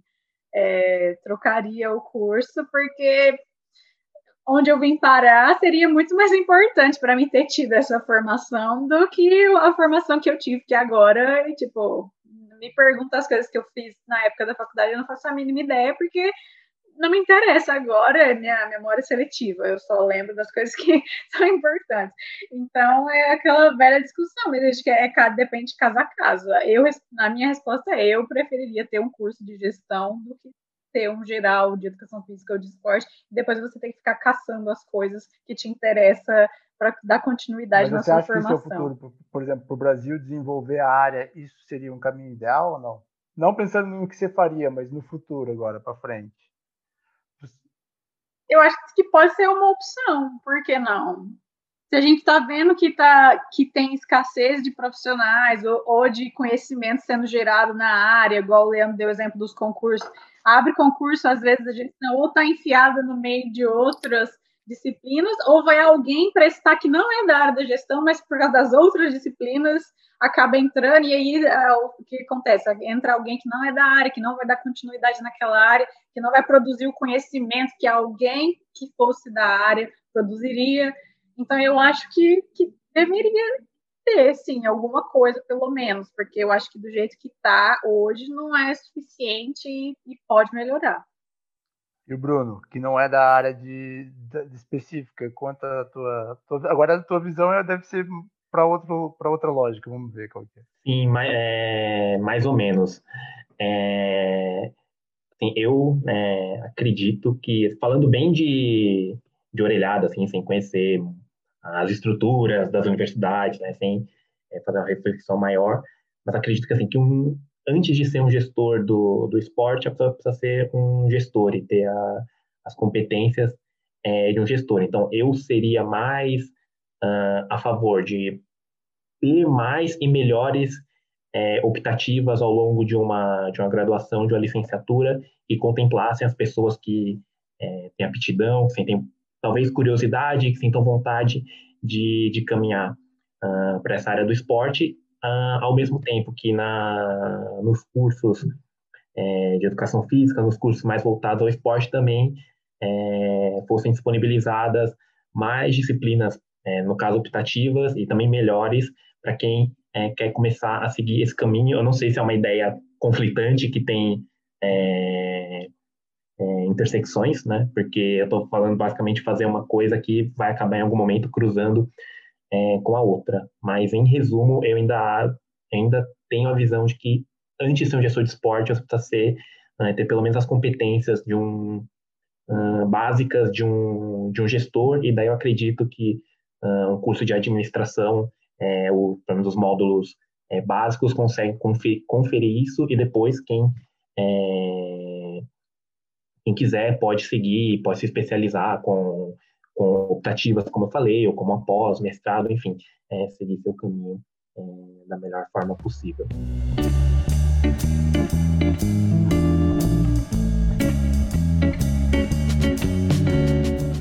É, eu, antigamente, né, principalmente quando eu estava em Portugal, talvez, não me lembro agora, eu defendia cursos específicos de graduação em gestão do desporto, né, gestão do esporte.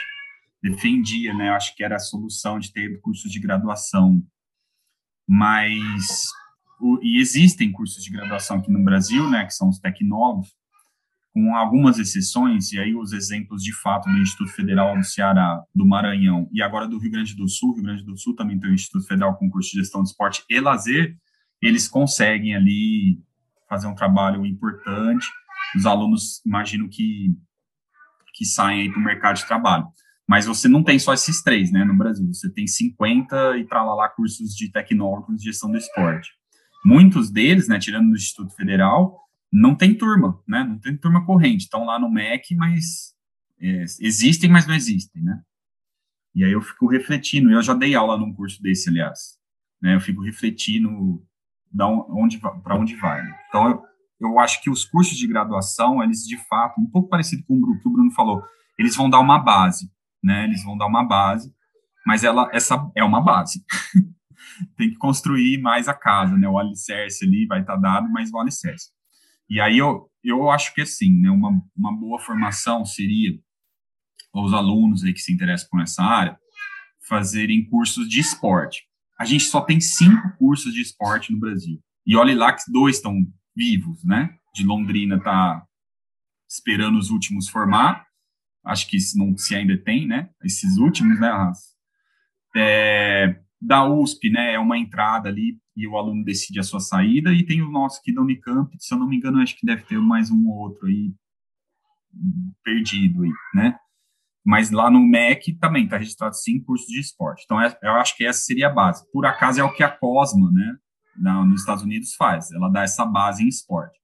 E aí, né, para completar um pouco o Bruno, essa base em esporte também tem um bloco, um núcleo bem claro da gestão, de disciplinas de gestão. Por sorte, aqui na FCA, os alunos do curso de esportes, se eles quiserem, eles conseguem cursar disciplinas da, da, do curso de administração, né? O que é um, é um privilégio. Mas muitos deles também não vão fazer. Por exemplo, a minha disciplina de marketing esportivo, que era do curso de esporte, tem uns 20 alunos da administração. Né? Muita gente né, que vem, vem ver esse conhecimento específico. Né? Então, assim, é um conhecimento híbrido. Para tirar esse hibridismo, né, para concentrar, formar melhor, eu, eu vejo que os cursos de especialização ou os cursos em company, né, tem do COB, o CPB provavelmente um dia vai lançar um também, né, tem os cursos de especialização da Trevisan, da FIA, né, eu acho que eles seriam uma possível caminho aí, né, porque, né, os profissionais vão se especializando. Só que a gente vive um momento de transição, né, onde você tem o, né, um, tem um autor aqui, um colega, até o Alexandre Drigo, que ele fala isso para o judô, mas cabe para a gestão do esporte também. A gente está saindo do momento artesanal de gestão, né, ou seja, ah, eu, eu sei gerir, como você sabe? Ah, eu trabalhei nisso aqui a vida inteira, para mim é fácil, eu sei gerir isso aqui, né, numa progressão de carreira. Então, isso é artesanal, né, aprendi na porrada e agora vou gerindo aqui. A gente está passando por um momento de artesão para um momento profissional, só que nesse meio, né, nesse elo perdido, tem de tudo. tem de tudo, tudo errado, tudo certo, tudo tudo inconstante, não tem uma ordem que vem lá de cima, nem nada, né? Por isso que até na Bragesp a gente quer abrir uma, um, um encontro de pesquisa e pós-graduação, né, um encontro de ensino em gestão para começar a discutir sobre isso, né? Como que a gente vai fazer? A gente tem poder limitado, como todos sabem, né? A gente não é um órgão governamental mas é, é o tipo de discussão que a gente tem que propor, né, proposições para um caminho legal e tal, né? Então, eu falei, eu citei a Trevisan, acho que é o curso de especialização mais antigo que existe hoje no Brasil, mas já vieram vários aí, né, que abre, fecha, abre, fecha, abre, fecha. Por quê? Provavelmente quem faz esses cursos também tem dificuldade de inserção no mercado. E quem está lá no mercado dificilmente vem estudar, com raras exceções num curso desse, eu dei aula para o gerente do Pinheiros, né? Numa época, tipo, eu olhava, o que eu vou ensinar para esse cara, né? Mas ele, até hoje, ele, ele conversa comigo, né? Ele pede minha opinião, vejam. Então, assim, é, é uma soma, né, de conhecimentos, né? O conhecimento ali prático, o conhecimento científico, acho que essa é a, a chave. Não existe, né, como a gente sabe, não existe um conhecimento específico da gestão do esporte que vai solucionar todos os problemas. Ele, é importante que as pessoas vivenciem a prática também, porque é lá que está o, o difícil de se resolver, né? Não basta ali só conhecimento científico. Então, acho que tem que ter essa união, né? Já mudei muitas e posso até ser criticado ainda por hoje, né? Porque antes eu defendia os cursos, ó, oh, você quer ser gestor, vai se formar em curso e tal. Né? Mas a gente sabe que não é isso, né? Inclusive, olhando para fora, lá nos Estados Unidos, a carga horária de estágio profissionalizante é enorme, né? Se comparada à nossa aqui no Brasil, no nosso curso estágio lá é, é uma carga horária quase que metade, um pouco mais de 25% do curso, né? porque você tem que aprender em loco também, né? Inclusive num termo que a gente usa gestor, né? Gestão. Gestão é você lidar com o problema do objeto utilizando vários conhecimentos, inclusive o científico. Isso aqui no Brasil as pessoas esquecem, né? Que existe um conhecimento sobre planejar, sobre controlar, sobre organizar, sobre avaliar, né? Quando você ah, você tem que avaliar, avaliar o quê? quais indicadores, né, Luiz, da governança, né, onde existe. Isso a gente aprende na ciência, né, mas o pessoal às vezes pá, despreza totalmente, né, despreza totalmente essas coisas. Então a gente tem que romper aí barreiras, não é fácil, óbvio que não é, mas acho que esse é o pensamento daqui para frente, construir esse pensamento. Desculpa, estendi-me.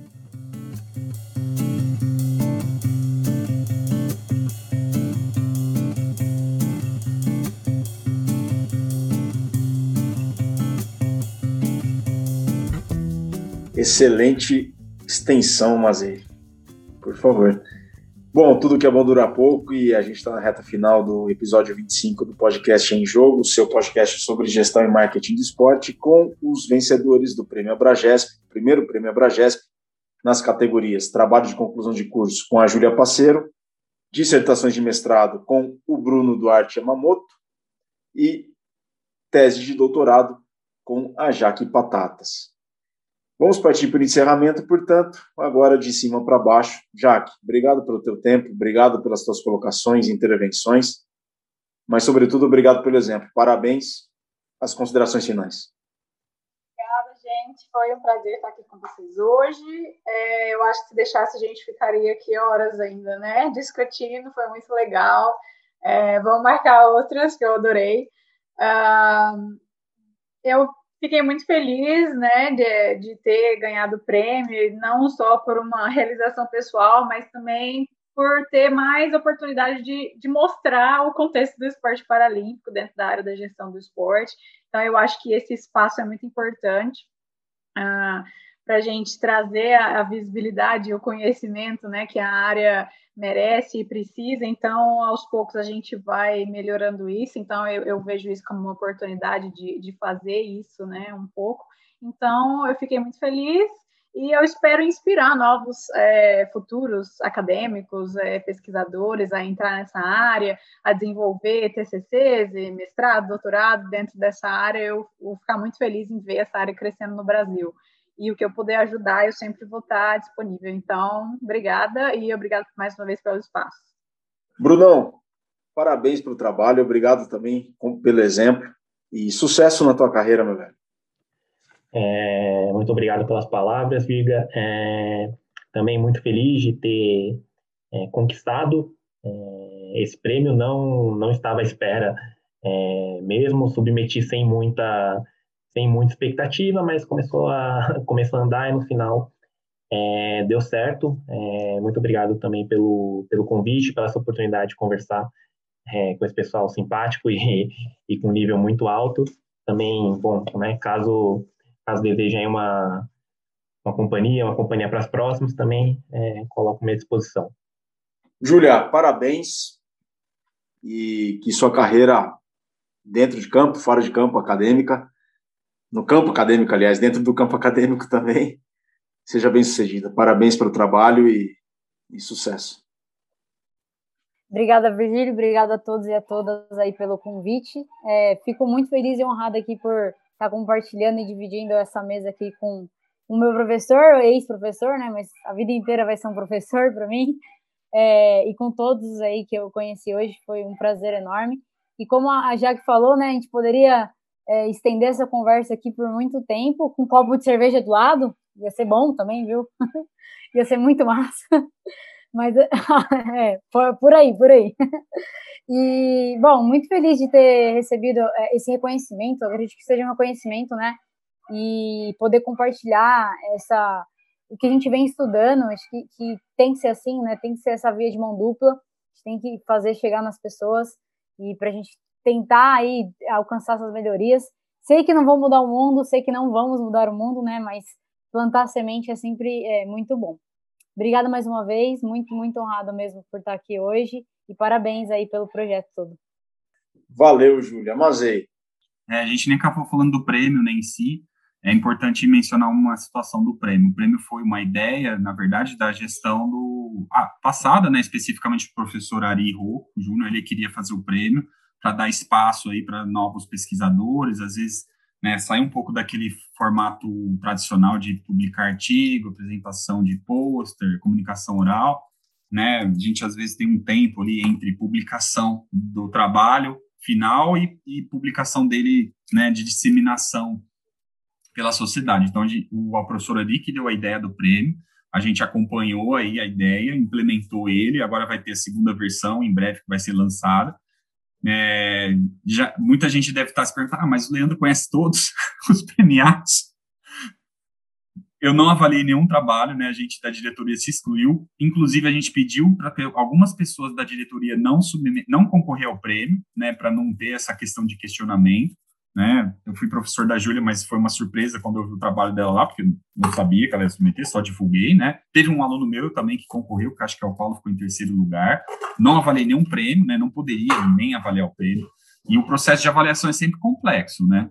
É extremamente complexo. E a gente até comentou, né, essa questão de brasileiros que produziram em universidades estrangeiras, que é uma é, a gente está em debate ainda, mas meu voto é que continue, né? até porque nós, aqui no Brasil, temos que refletir sobre as nossas metodologias né, de pesquisa, principalmente.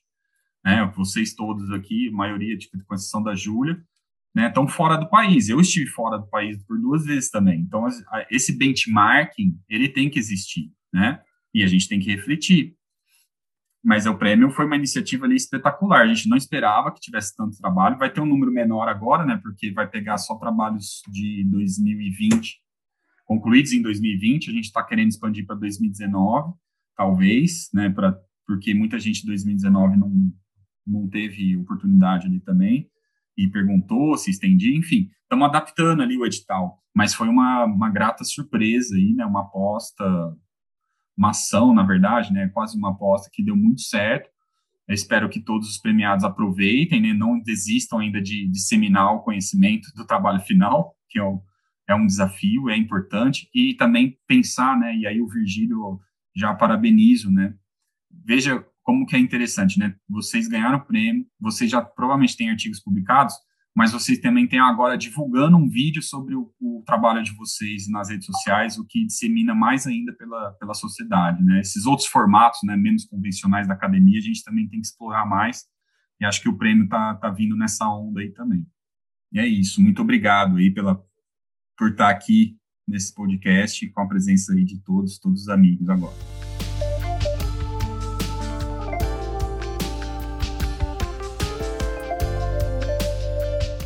Tiagão, as considerações finais. Obrigado, pessoal. Obrigado por partilharem uh, não só as vossas pesquisas, mas um pouco da vossa experiência aqui conosco. Uh, o podcast serve para isso e tem esse objetivo. Não é só dar a conhecer os temas da gestão, mas é dar a conhecer as pessoas que, que fazem a gestão. Seja no contexto da academia, seja no contexto do mercado, seja na relação entre os dois. Eu acho que é, nós, nós, de alguma forma, nós conseguimos, estamos a conseguir fazer isso. É, enfim, é, tenho aqui bons, bons exemplos que espero que continuem a visitar o nosso podcast ao longo da, da, dessa nossa, dessas nossas várias edições que pretendemos ter né, durante mais um ano aí de, de vida. Uh, obrigado, Bruno. Obrigado, Jaque. Obrigado, Júlia. Presidente, foi um prazer te ver mais uma vez. Luizão, Pirga, Tamo juntos. Até mais. Estamos juntos. Até mais. O Homem da Paz, Luiz Gustavo Haas. Turma, poxa, obrigado primeiro pelo, por aceitar o convite, por terem estarem aqui quase duas horas, num bate-papo que duraria horas, com certeza. É, é, eu queria só dizer uma coisa: quando nós iniciamos o projeto aqui do podcast, a gente tinha duas ideias. A primeira era é, fazer algo que a gente gosta, que é falar de gestão de esporte de forma livre, como a Júlia bem disse, tomando uma cerveja, tomando vinho, porque às vezes a conversa fica séria, aquela coisa de. Né, parece que é algo é, ruim, difícil. Não, a gente adora falar sobre isso, a gente fica horas. E, e hoje a gente conseguiu, né, hoje a gente comemora um ano, na verdade, da nossa ideia. Nós começamos o projeto no final de março, discussões, gravamos o primeiro episódio há um ano atrás, um pouco, um pouco acho que estamos próximos de dar um ano, foi 14 de abril, se não me engano, o primeiro episódio. E, e nosso primeiro, primeiro episódio foi sobre formação. Discutir sobre formação e gestão de esporte. E, e um ano depois nós estamos aqui falando nos três níveis de formação e gestão de esporte e vendo bons trabalhos de pessoas que, assim como nós, uh, não só adoram trabalhar na área, mas adoram conhecer mais sobre a área. Então é isso que a gente faz aqui no podcast. É, quem ficou aqui todo esse tempo escutando de uma vez só ou por partes, faz parte desse grupo e vai ser sempre bem-vindo aqui. Então todos vocês, claro, também vão ser sempre super bem-vindos quando quiserem. É isso, turma. Obrigado de novo. Esperando rapidamente pelo próximo. Espero vê-los nos congressos da Bragesp ou de qualquer outra organização pessoalmente, que, que a conversa vai ser boa também, com certeza. A conversa vai ser muito boa, com certeza. Obrigado, professor Leandro, obrigado, Júlia, obrigado, Jaque, obrigado, Tiago, obrigado, Bruno, obrigado, Luizão Haas. Obrigado, a gente fica por aqui, mas antes da despedida, não se esqueçam de acompanhar as nossas redes sociais, podcast, Insta, Twitter e Instagram, arroba podcast underline em jogo.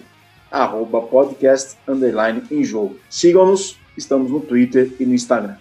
Muito obrigado pela sua audiência. Episódio número 25, que foi com os vencedores do primeiro prêmio Abragesp nas categorias trabalho de conclusão de curso, dissertações de mestrado e teste de doutorado, além do convidado, que é o presidente da Abragesp, Leandro Mazei. E claro, mencionando os vencedores, as vencedoras, da categoria trabalho de conclusão de curso, a Júlia Parceiro, da dissertação de mestrado o Bruno Yamamoto Duarte e da tese de doutorado a Jaque Patadas. Valeu, pessoal, a gente fica por aqui. Um grande abraço e até a próxima.